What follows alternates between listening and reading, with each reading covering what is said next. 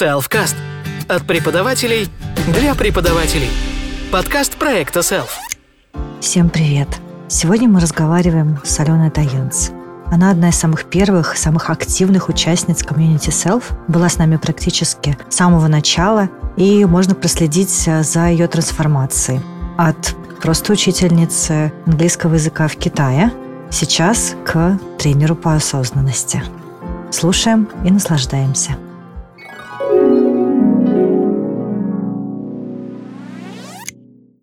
У меня уже обед, так что добрый день, доброе утро, возможно, кому-то добрый вечер. Зависит от того, кто нас сейчас слушает. Да, сегодня у нас продолжение вчерашнего разговора, когда мы с Аленой решили поговорить про вообще, куда преподаватель может выйти из своей профессии. И, uh-huh. Алена, давай поговорим сначала про самую древнюю профессию. Звучит страшно. Есть такая формулировка, да? У нас э, на самом деле преподавание появилось очень давно. Наверное, это самое естественное, что может происходить, когда те, кто постарше, передают знания тем, кто помладше. Те, кто поопытнее, передают знания тем, кто не очень опытный. И человечество так у нас и развивается. У нас мы ничего пока другого умнее не придумали. Как ты считаешь, эта профессия когда-нибудь исчезнет?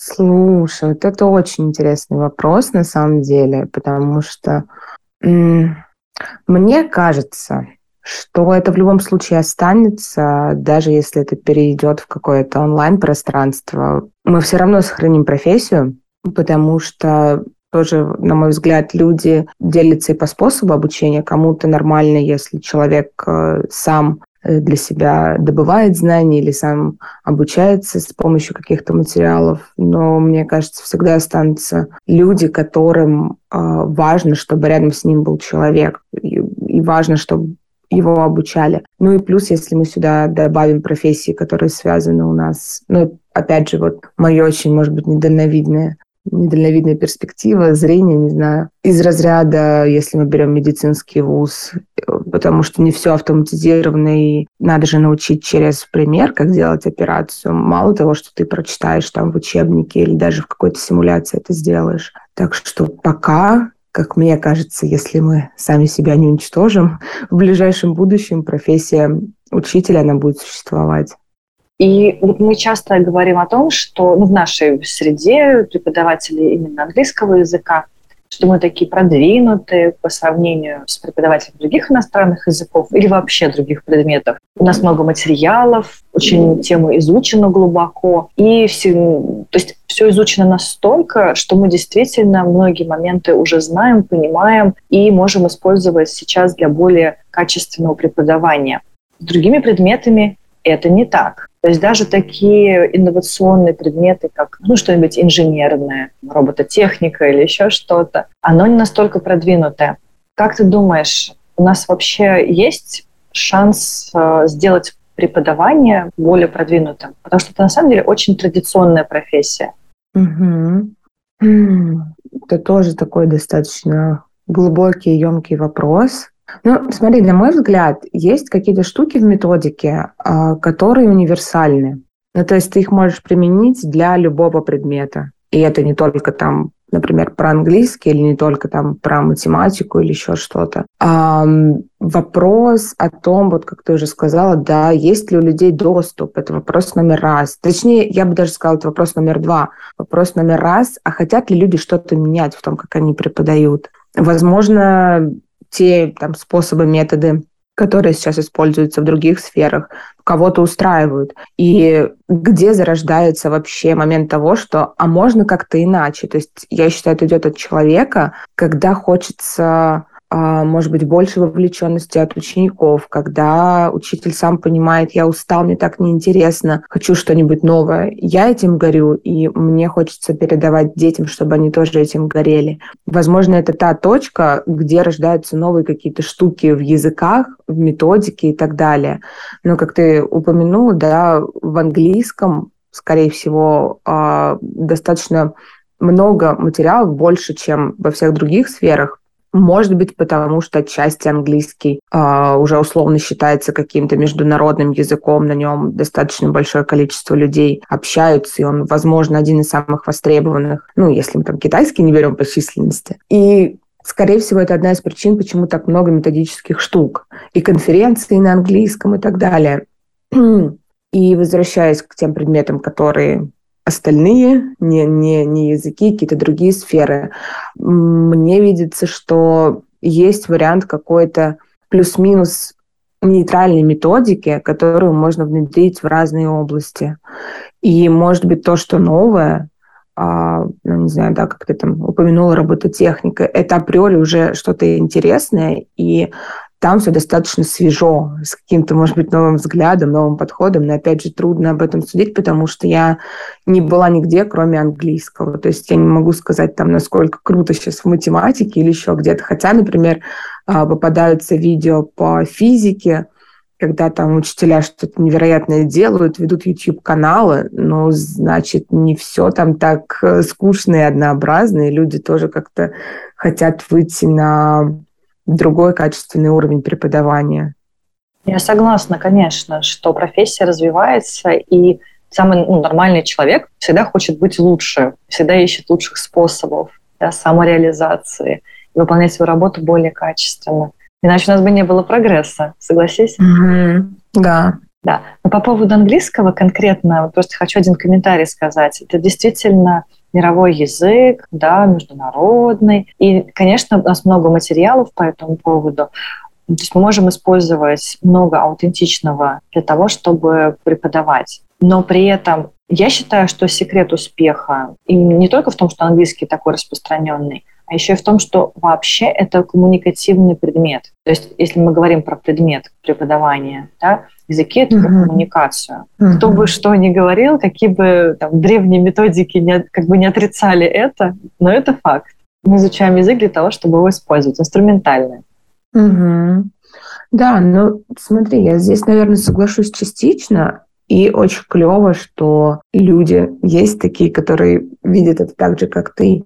А, потому что даже взять меня до какого-то там возраста, именно уже в преподавании, то есть когда я только начала, и меня только выпустили там из универа, и я, я не знала, что такое Кембридж, ни про какие там какие-то методики. Думаю, блин, вот методика в универе была отвратительная, непонятная, неинтересная. Ну, наверное, вот так мы и будем дальше жить. И мысль о том, что язык — это именно средство коммуникации, и что мы обучаем языку не для того, чтобы э, наш студент знал, например, все времена или как использовать там, я не знаю, present perfect и так далее, а именно для того, чтобы общаться, ко мне пришла спустя, наверное, года три после того, как я начала преподавать. Здесь вот еще вопрос видения, и когда вот уже человек доходит в профессии до того, что это же именно предмет коммуникации, это не для того, чтобы ты выучил правила, для того, чтобы ты мог общаться.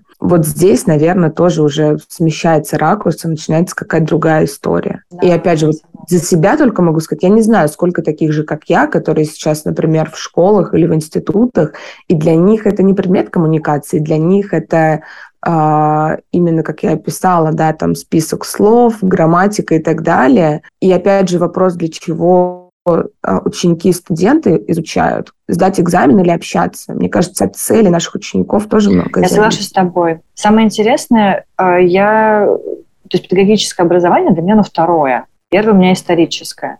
И я как раз, у меня как раз не было методики преподавания, то есть она была, но для истории, немножко другой, это был совсем короткий курс, ни о чем. И вот как раз этих всех переживаний, да, когда у людей в университетах э, педагогических были программы серьезные, там, история языка, лингвистика, фонетика, и там вот это вот все-все-все, а потом они приходят, например, в реальный мир э, к реальным ученикам и понимают, что это не работает э, с ними, потому что вообще-то язык про другое, когда мы говорим о нем как о предмете, который mm-hmm. нужно преподавать. И вот э, у меня этого разочарования не было, потому что я это изучала сама потом, причем я когда проходила обучение уже педагогическое, я там, если честно, ходила не так часто, потому что я уже очень много что знала. потому что до этого я сама изучала, копала эту тему. Как раз я узнала, что такое Кембридж, я, значит, следила mm-hmm. материалами и использовала, пожалуй, все. То есть, наверное, сначала прочитала весь сайт кембриджский, там, где были короткие статьи э, методические, да, про вообще разные техники, подходы, методики преподавания. И хотя бы вкратце я узнала про это. Ну, мне кажется, потом TKT, и, наверное, все, все как-то проходили, да, рано или поздно мы все оказываемся в точке, где мы понимаем, что, ага, есть большой мир, есть э, варианты, есть техники, кто-то уже продумал это, он уже каталогизировал это, представил. Mm-hmm. Думаю, что для 8 утра слово каталогизировал это достаточно серьезное слово. Эм, да. Вот. Эм, к чему я? К тому, что очень здорово, когда библиотека пополняется. Очень здорово, когда материалы кто-то собирает. И мне очень грустно от того, что у нас в вузах педагогических очень мало вообще э, преподавателей, которые понимают, для чего потом язык будет использоваться. Я знаю таких преподавателей. Это очень клевые девчонки, которые работают в вузах. Они прям клевые, но их mm-hmm. мало. Угу. Вот. И ты знаешь, я, может быть, даже скажу, почему их мало. Опять же, мое личное видение, и это связано с моей историей.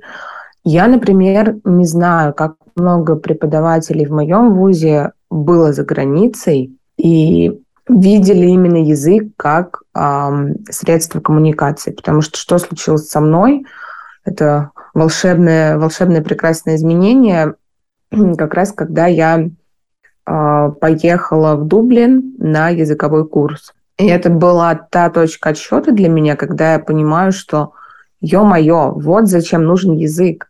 Когда ты встретишь людей, ты будешь с ними общаться. То есть это мы опять возвращаемся к коммуникации пока я изучала язык, да, я могла там смотреть какие-то сериалы, и даже я была в Штатах в конце третьего курса, но тогда для меня это была, э, скажем так, развлекательная поездка, и я еще не расценивала этот опыт для себя как опыт именно для учителя, для будущего педагога. И там тоже у меня не было такого озарения, что ё-моё, на английском разговариваем, вот для чего мы все это делаем. И опять же, какой бэкграунд там был у наших преподавателей, как их обучали языку. Да, они, может быть, там очень крутые именно в скиллах практичных я имею в виду, там они клево знают грамматику, теорию, вот это вот все, ну, фонетику поставить, да, поставить тебе там произношение. Но изначально вот этот посыл, да, почему они это делают? Они делают это на автомате, потому что их же так научили, и тебе нужно сдать э, зачет или экзамен в конце семестра. Либо они видят это шире, глубже, интереснее, и они именно через, э, возможно, свою призму, через свой опыт готовы это нести. И вот то, с чем я столкнулась, для меня это был какой-то шок, потому что ну, я не видела, знаешь, какой-то там страсти в глазах, желания а, именно передать может быть, такую же вовлеченность. Ну, возможно, там один-два преподавателя были, которые именно вот горели этим, им нравился язык именно, эм, ну, вот то, что они, то, что они делают, как они это делают, и, возможно, для них это было про коммуникацию. То есть они хотели выпустить специалистов, которые будут также нести этот свет знания дальше с таким же, с такой же мотивированностью, возможно, с такой же любовью. Что я получила в конце пятого курса, это полное а, нежелание заниматься своей профессией, отвращение к языку. И я такая уже на выходе думаю, все, я забираю этот диплом, и я хочу просто забыть о том, что я здесь была все эти пять лет. Ну, то есть это тоже к вопросу о том, насколько у тебя отбивают желание после универа. И вот что самое интересное, с кембриджской методикой дальше меня знакомит моя подруга, для которой а, английский – это тоже второе образование. То есть тот человек, которому было интересно, и он задал, задался вопросом, а как я могу преподавать? Да, я знаю язык, но как я могу это нести дальше людям? И после этого глаза распахнулись так широко. То есть ты понимаешь, что ты не в этом угрюмом каком-то а, болотце под названием Липецкий педагогический университет, но не в обиду, это моя личная история, у кого-то это было иначе. А есть вот этот глобальный большой мир ELT, есть люди, которые заинтересованы, как ты уже сказала, есть методики, есть э, люди, которые сейчас что-то дорабатывают, разрабатывают, и ты этим можешь пользоваться. И тогда открывается второе дыхание, ты понимаешь, что ну все не так плохо. Можно, можно как-то иначе, можно интересно, можно клево, весело и задорно. Да, то есть это получается те, кто не были в э, педагогике изначально, когда в нее приходят, да, остаются и что-то привносят, какой-то, mm-hmm. не знаю, свежий взглядов, может быть, вдохновение. Давай поговорим тогда про выход из профессии. Вот у меня есть мнение, что поскольку современный мир такой прекрасный, такой быстро развивающийся, да, помним это клише fast, moving, извините за мое произношение, нарочно это делаю. А, вот. А, мы сейчас очень много чего берем из предпринимательства, из бизнеса, из каких-то, вот как я это называю, техники личностного роста, всевозможные uh-huh. штуки, идеи, которые есть, уже накопились в мире и которые нацелены на качественное улучшение жизни просто человека. Неважно, там профессия, не профессия, да, то есть личностные штуки. И я думаю, это очень здорово. Я приветствую такие изменения. Мне кажется, это очень классно. Потому что, в конце концов, у нас по-прежнему идет от человека к человеку, да, то, с чего мы начали сегодня обсуждение. Да. А, выход из профессии. Я для себя нашла смежную штуку, это тренерство. И я занимаюсь перформативными практиками. Мне кажется, это хорошее такой смежный такой переход, перетекание из э, просто преподавания, что-то более практичное. У тебя какой твой путь? Um, угу. Хорошо. Ну, во-первых, а, ко мне пришло в какой-то момент осознание, что английского в том виде, точнее, английский, как я сейчас преподаю, и в тех условиях, в которых я преподаю, для меня хватит все. А, я больше не про это. Мне, мне это уже не интересно. И, наверное, весь прошлый год э, происходили качественные изменения, потому что именно в начале прошлого учебного года я потихонечку осознала, что как, как-то надо заканчивать и куда-то куда двигаться дальше. И здесь, наверное, интересный момент в том, что я примерно понимала, куда я буду двигаться дальше. Именно тогда э, возникла на моем пути возникли э, созерцательные практики, практики осознанности и принятие того, что я в любом случае э, изначально учитель или преподаватель. То есть я не скажу, что я кардинально сейчас меняю свою профессию, потому что я все равно преподаю. У меня, ну, если очень грубо, у меня меняется предмет, который я преподаю. И, соответственно, у меня меняется аудитория потому что до этого я очень много и плотно работала с детьми, и также понимаю, что все, с детьми я работать не хочу ни под каким видом, ни под каким соусом и ни за какие деньги. И здесь такой достаточно плавный для меня переход, потому что, как я уже сказала, это все равно то, что я сейчас делаю, это про преподавание, это про какое-то ведение человека. И переход мягкий. В любом случае, даже если человек меняет профессию, у него сохраняются какие-то навыки, да, какие-то скиллы из прошлого, мы не начинаем с чистого листа, это тоже нужно понимать, даже если профессия кардинально другая. Мы уже сформировались как личности, в нас, в нас что-то есть, и мы это можем, например, там чуть повернуть под другим углом, заточить иначе. И знаешь, наверное, это, я не знаю, может быть, это судьба какая-то, потому что у меня вырисовывалась четкая картинка. По крайней мере, было ощущение и желание, что все, я меняю профессию. У меня была возможность сделать это достаточно плавно. То есть не было такого, что я рывком все, я перестаю учить, до свидания, английский, я пошла обучаться в другую профессию. Нет, то есть я понимала, что это должно быть плавно, потому что так или иначе язык – это то, что меня до сих пор кормит, то, что приносит достаточно неплохой доход. И, честно говоря, я в том году еще достаточно отчаянно пыталась сохранить все-таки себя в качестве учителя.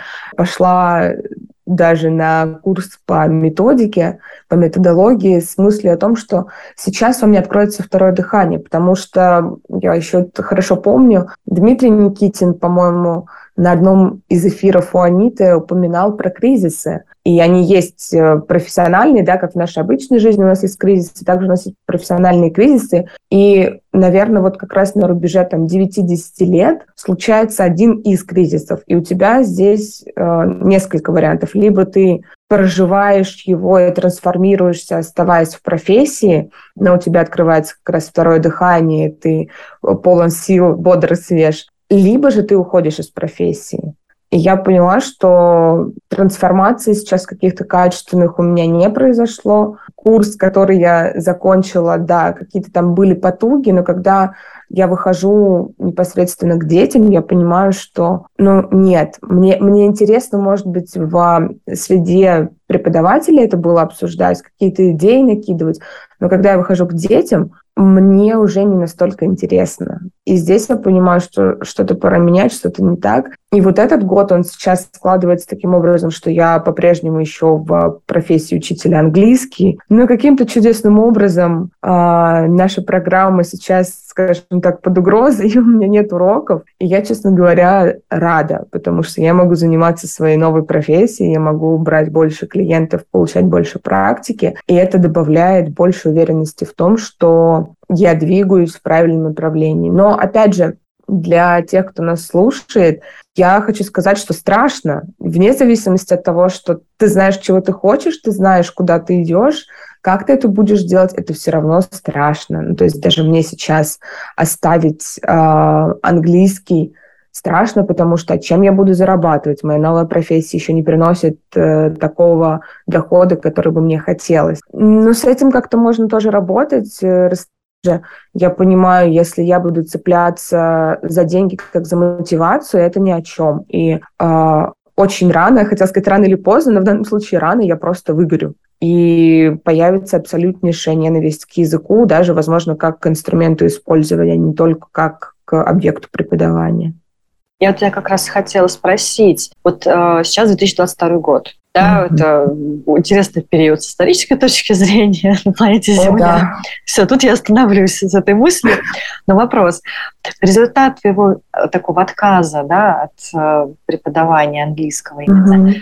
это случайно не профессиональное выгорание? Ты знаешь, может быть, я этот факт не упускаю, потому что на самом деле, когда происходил переход, я еще меняла работу. И на предыдущей работе у меня было мало классов, и я не видела прогресса в своих детях, потому что как таковых детей личных моих у меня не было. Я прыгала из класса в класс, там раз в три недели, никакого прогресса, и, соответственно, у меня пропадает интерес. Это был момент раз, и я подумала... И, кстати, я тогда пошла на тренде, как раз тема была про выгорание, и мы с Юлей Блиновой это обсуждали. Мне казалось, это немного странный, может быть, знаешь, как камень в чужой огород, потому что люди чаще всего выгорают, когда у них слишком большая нагрузка. И меня тогда еще мучил такой синдром самозванца. Думаю, блин, ну у тебя мало классов, и ты выгорела, так бывает, так слишком много свободного времени, что тебе слишком кайфово, и ты не хочешь оставаться в профессии. Но, наверное, тоже благодаря конференции я все-таки поняла, что когда у тебя нет результата, когда у тебя нет вот этого ощущения, что ты что-то даешь человеку, и он при этом растет, но это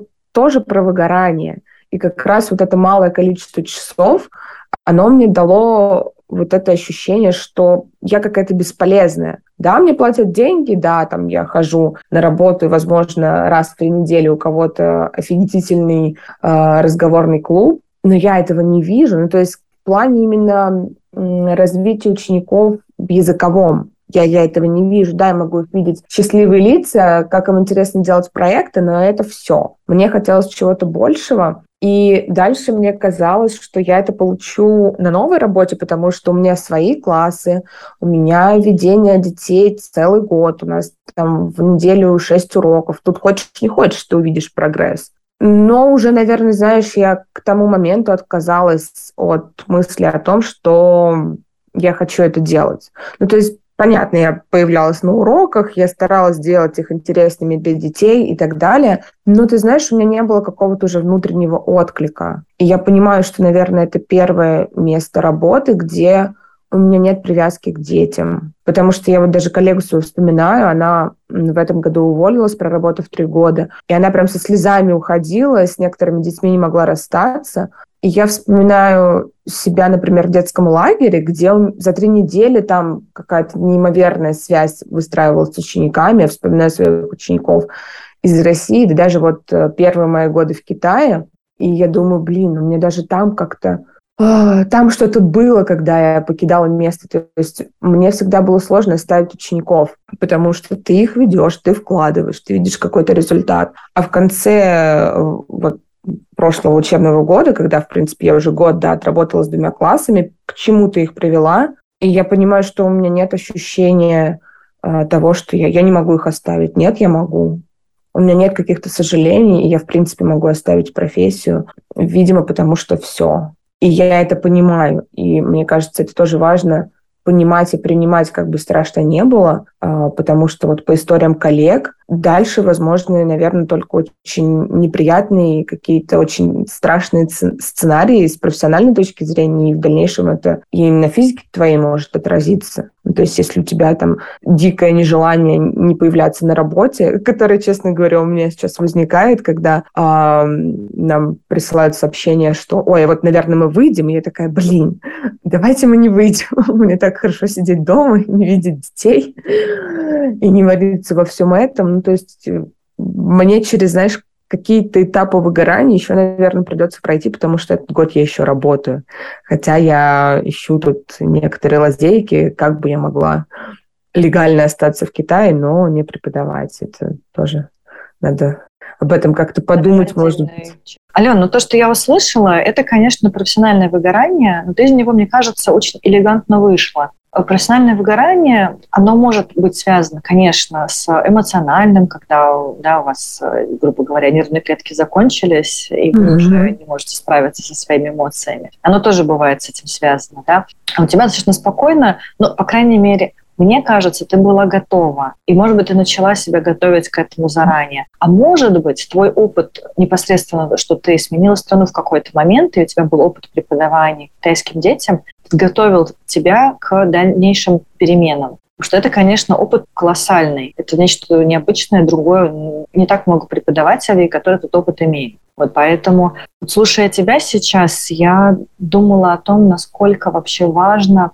чувствовать э, себя, насколько важно прислушиваться к себе и не бояться менять что-то. Просто вот эти времена, когда одна профессия на всю жизнь, слава богу, mm-hmm. закончились. Если бы я должна была знать всего лишь один язык, то, Ален, мы бы, возможно, с тобой никогда бы не познакомились, потому что, скорее, скорее всего, всего, я преподавала бы немецкий, даже, скорее всего, я не преподавала бы, а была бы переводчиком, потому что mm-hmm. мой путь был туда, переводы, и связаны с немецким языком. То есть вряд ли мы с тобой познакомились бы. Mm-hmm.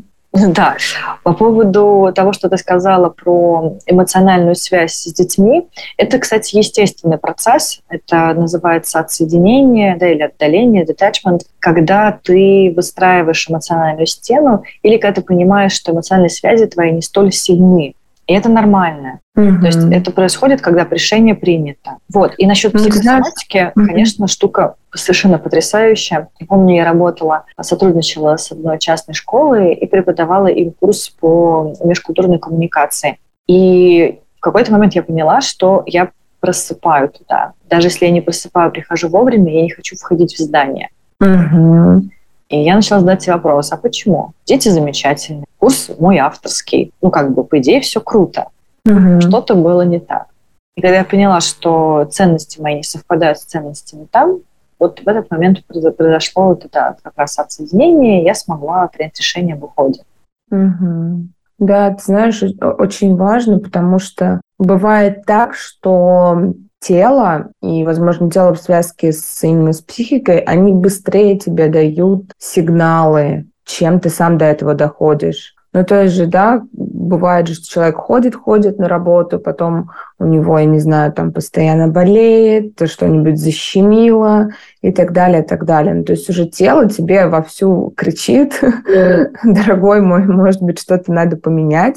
Опять же, я прекрасно понимаю нет, не скажу, прекрасно понимаю, отвратительная фраза.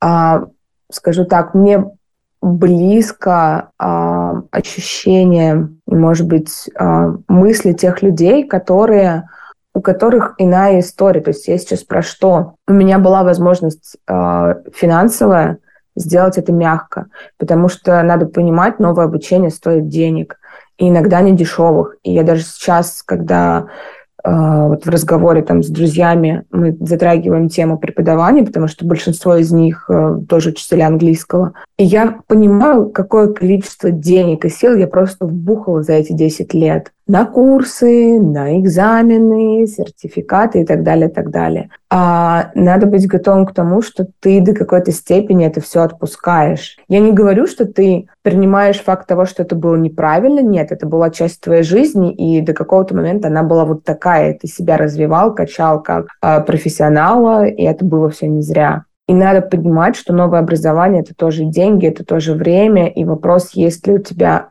на это ресурсы, есть ли также у тебя поддержка в семье, потому что это тоже важно. И тут, наверное, стоит отдать должное моему мужу, который меня поддерживает э, в моих начинаниях. Здесь много факторов влияет. То есть это не только про то, что мы признаем, пора менять. Там, например, мое тело плохо себя ощущает, э, у меня что-то не так э, с моим психологическим состоянием. Тут много факторов, которые в собираются что-то одно. В моем случае, я считаю, мне очень повезло. И не знаю, например, как, эм, как ведут себя люди, у которых, например, они хотят поменять, но у них недостаточно финансов, или там их не поддерживает семья и так далее. И либо если ты решаешь, несмотря на все вот эти э, компоненты, которые я перечислила, и они не в твою сторону, ты решаешь делать шаг, то тут, наверное, очень сильная должна быть мотивация, и у меня прям очень много уважения к таким людям. Потому что я не знаю, кем бы я была, находясь э, в России. Я прекрасно осознаю, что Китай — это та площадка, которая дала мне именно финансовые возможности и дала мне время для того, чтобы себя развивать и как преподавателя, и также сейчас поменять профессию, потому что я помню последний год в России свой, я работала 6 дней в неделю. И как и многие поехать, да, работают. Да, поехать куда-то. Один раз мне удалось съездить самой, накопить денег, второй раз у меня появилась возможность э, поехать в качестве уже сопровождающего группы, но там я не училась. То есть я просто именно сопровождала детей, потому что ну, там технически не вышло так, чтобы я обучалась, потому что мне надо было в другом корпусе быть, а детей оставить я не могла. Вот. И вот да, к вопросу, как люди все вот это получают. Да, сейчас онлайн-образование, там, возможно, мало кто-то куда-то ездит, но опять же, это все про возможности, про то, чтобы все это совпало. Я не знаю, как, кого благодарить, почему таким чудесным образом это складывается все со мной. Хотя, с другой стороны, я, например, это вижу как призвание помогать людям. Что профессии там учителя английского, что нынешняя профессия, это все про помощь. Возможно, да, просто... Одно, абсолютно согласна. Да, я понимаю, что, наверное, я уже выхожу на какой-то другой уровень и могу нести чуть больше и, может быть, что-то более интимное, и именно работать уже со взрослыми, а не с детьми. Ну, в общем, как-то все очень интересно складывается, и пока, пока жизнь меня ведет, я, наверное, даже так скажу. И для этого, слава богу, есть все возможности. Мне кажется, Ален, знаешь, очень важный момент, а, это, как мне кажется, точка развития, где мы находимся. В какой-то момент мы научаемся я сейчас думаю, задумалась над словом «научаемся», насколько оно корректно, правильно. Хорошо звучит. Училки. Да. В общем, в какой-то момент а, мы умеем брать ресурс там, где, казалось бы, его нет. То есть мы учимся, например, расти от какой-то негативной ситуации или перерабатываем наш предыдущий опыт так, чтобы использовать ошибки свои или других для того, чтобы идти дальше. Или, может быть, uh-huh. немножко развернуться да, в смежную профессию или новый навык освоить. И я думаю, что вот вопрос про как, да, ты задала такой, он, конечно, риторический, но мне кажется, у меня есть на него ответ. Есть uh-huh. два способа поменяться, поменять свою жизнь. Один это кардинальный ты все бросаешь и просто начинаешь с чистого листа. И это способ для смелых или для отчаянных. Я туда шли uh-huh. до дна.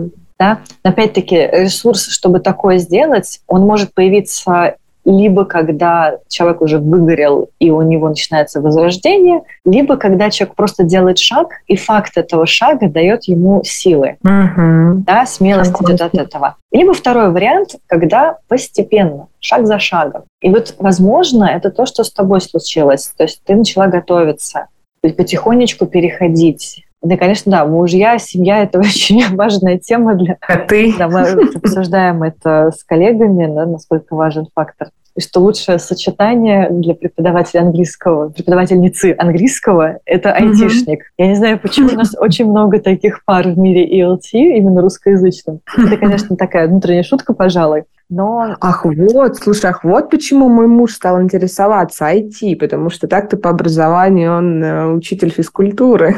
вот я думаю, что все из-за этого. Это просто как взаимодополняющие компоненты. Да, Она англичанка, а он айтишник. точно. Ладно, это шутка, конечно, но э, это правда важно, чтобы было окружение, которое поддерживает, которое говорит, да, дерзай, мы, что бы ни случилось, мы с тобой. Мгм, точно. Потому что, честно тебе сказать, я, когда начала заниматься прям так достаточно серьезно а, практиками осознанности в августе прошлого года, какие-то тоже там вебинары, что-то покупать, э, купила приложение. И в какой-то момент, это была, наверное, осень, я решила поговорить с мужем о том, что я покупаю девятимесячный курс, не дешевый, для того, чтобы стать э, инструктором практик осознанности. И для меня тоже было важно, как он на это отреагирует, потому что э, мы тоже вот с тобой об этом вчера говорили, слово медитация имеет такой же имеет какую-то подмоченную репутацию, и если ты людям не объясняешь конкретно, про что твои практики, о чем ты, зачастую может прийти образ а, каких-нибудь там песен, плясок э, с бубнами, либо давайте помедитируем на деньги, сейчас мы вам откроем третий глаз, денежную чакру, ну вот что-то такое. А, для кого-то работает, не хочу обидеть этих людей, но для меня это звучит достаточно бредово, и мне хотелось именно, знаешь, еще какой-то налет вот этот, наверное, скинуть с а, этого прекрасного слова медитации, рассказать людям, что есть научный подход, есть исследования, есть много чего, что подтверждает а, полезность этих практик. Ну, не зря же тоже там буддисты уже несколько тысяч лет этим занимаются. А, и плюс, что это не религиозная штука, то есть это светская, секулярная практика. И я такая думаю, блин, а как он отреагирует? Ну, то И есть он скажет, Ален? Ален, ты совсем куку, такие деньги отдавать, чему-то там непонятному обучаться. Он отреагировал достаточно спокойно, что меня удивило, и он меня поддержал, то есть он сказал, да, давай. И несмотря на то, что там мы достаточно долго уже живем вместе, для меня все равно это было легким шоком, потому что а, когда мы касаемся каких-то, вот знаешь, философских тем, даже не столько философских, сколько вот, может быть, вот этих шизотерических, отлетевших, у меня муж очень негативно на это реагирует. Ему вот надо, чтобы максимально все приземленное, точное, с фактами. А, И здесь я боялась, что слово медитация может сыграть злую шутку.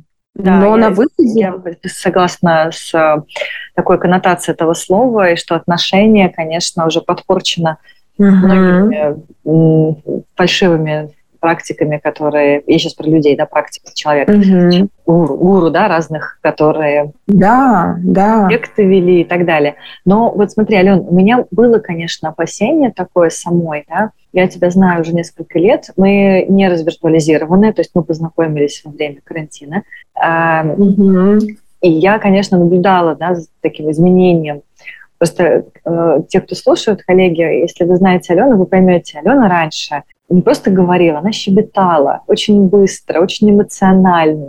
А сейчас это просто образец спокойствия, чистоты речи. И я думаю, что вам самим сейчас очень приятно слушать нашу беседу. Вот. Я надеюсь. А вот эти изменения я поняла качественные во время премодерации Алены для Self-Conf. И тоже тогда была мысль, первый день конференции посвящен блоку заботы о себе.